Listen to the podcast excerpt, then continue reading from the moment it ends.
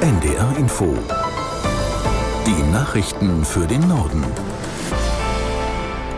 Um 12.29 Uhr mit Tarek Yusbashi.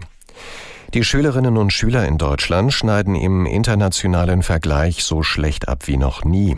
Das steht in der neuen PISA-Studie der Organisation für wirtschaftliche Zusammenarbeit und Entwicklung. Demnach haben sich die Leistungen der 15-Jährigen in den drei untersuchten Bereichen Mathematik, Naturwissenschaften und Lesekompetenz deutlich verschlechtert. Katharina Seiler in Berlin erklärt, warum Deutschland bei PISA so schlecht abschneidet. Also ein Grund ist sicherlich Corona, sagen die Forscher. Denn Deutschland sei schlecht auf den Distanzunterricht vorbereitet gewesen. Es sei wenig mit digitalen Medien gearbeitet worden. Stattdessen seien die Materialien vielfach den Jugendlichen nur zugeschickt worden. Und die Förderangebote seien auch nur von wenigen leistungsschwachen Schülern wahrgenommen worden. Und was ebenfalls aus Sicht der Forscher negativ ist, in Deutschland habe die soziale Herkunft der Jugendlichen nach wie vor einen großen Einfluss.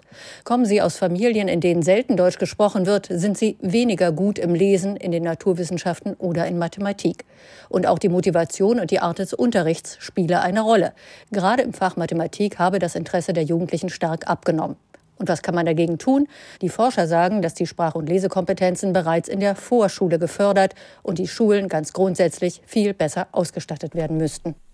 Das globale Klima hat sich in den vergangenen Jahren immer schneller verändert. Das geht aus einem Bericht hervor, den die Weltwetterorganisation bei der UN-Klimakonferenz in den Vereinigten Arabischen Emiraten vorgestellt hat. Aus Dubai Werner Eckert. Die Temperaturkurve geht steil nach oben, zeigen die Daten der WMO. Jedes der letzten Jahrzehnte hat einen neuen Temperaturrekord aufgestellt. Das vergangene war im Schnitt 1,1 Grad wärmer als zu Beginn des 20. Jahrhunderts. Und die Hälfte des Anstiegs ist alleine seit 1990 gemessen worden.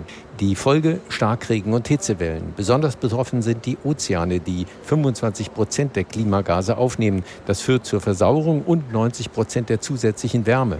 Zugleich zeigt der Bericht eine dramatische Beschleunigung der Eisschmelze und des Anstiegs der Meeresspiegel. Die WMO warnt auch vor den wirtschaftlichen und gesellschaftlichen Folgen der Extremereignisse. Hunger, Dürren und Überschwemmungen gefährdeten die Stabilität von Staaten und die Gesundheit der Menschen. Die Ausweitung der israelischen Angriffe im Süden des Gazastreifens führt nach Angaben der Vereinten Nationen zu immer mehr Todesopfern unter der Zivilbevölkerung. Die Zahl der getöteten Zivilisten nehme rapide zu, so ein UN-Sprecher. Zehntausende Menschen seien seit dem Ende der Feuerpause gezwungen gewesen, in Notunterkünfte zu flüchten. Die Straßen im Süden des Gazastreifens seien völlig überfüllt. Dort hielten sich inzwischen Hunderttausende Palästinenser auf, die auf Israels Anweisung aus dem Norden des Gebiets geflohen waren. In der Nacht hatte die israelische Armee ihre Angriffe im Süden verstärkt, vor allem in den Gebieten um Khan Yunis und Rafah. Die EU-Innenminister beraten in Brüssel über den Umgang mit Gefährdern, also Menschen, denen ein Terroranschlag zugetraut wird. Die Ressortchefs stehen derzeit, sehen derzeit auch wegen des Gaza-Krieges eine erhöhte Gefahrenlage in Europa.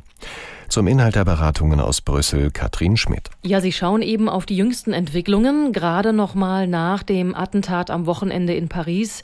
Dort hatte ja ein polizeibekannter Islamist einen Touristen aus Deutschland erstochen.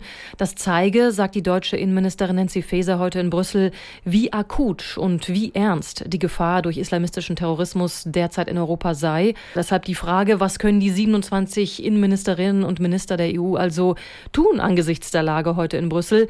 Sie beraten derzeit, wie die Sicherheitsbehörden bei dieser Gefährdungslage noch enger zusammenarbeiten können, wie man Gefährder noch sicherer im Blick behalten kann und man will noch stärker gemeinsam mit Nachbarländern gegen islamistische Propaganda vorgehen. Der Hausärztinnen und Hausärzteverband warnt vor den Folgen einer doppelten Impflücke. Verbandschef Bayer sagte den Zeitungen der Funke Mediengruppe, bisher hätten sich noch deutlich zu wenig Menschen, die unter die Empfehlung der Ständigen Impfkommission fallen, mit dem angepassten Covid-19-Impfstoff impfen lassen. Außerdem sei auch die Quote bei der Grippeschutzimpfung seit Jahren zu niedrig. Für vulnerable Gruppen ohne ausreichenden Impfschutz könnten sowohl Covid-19 als auch die Grippe nach wie vor schwere Erkrankungen darstellen, betonte Bayer. Er appellierte an alle älteren und Risikopatienten, rechtzeitig vor Weihnachten ihren Impfstatus überprüfen zu lassen. Das Winterwetter sorgt weiter für Probleme. Am Münchner Flughafen dürfen erst seit 12 Uhr wieder Maschinen landen. Vorher war der Betrieb wegen Eisregens eingestellt. Wie die Lage in Norddeutschland ist, fasst Caroline Wöhlert aus der NDR Nachrichtenredaktion zusammen. Ja, in weiten Teilen des Nordens schneit es seit Stunden und das macht sich auf den Straßen bemerkbar.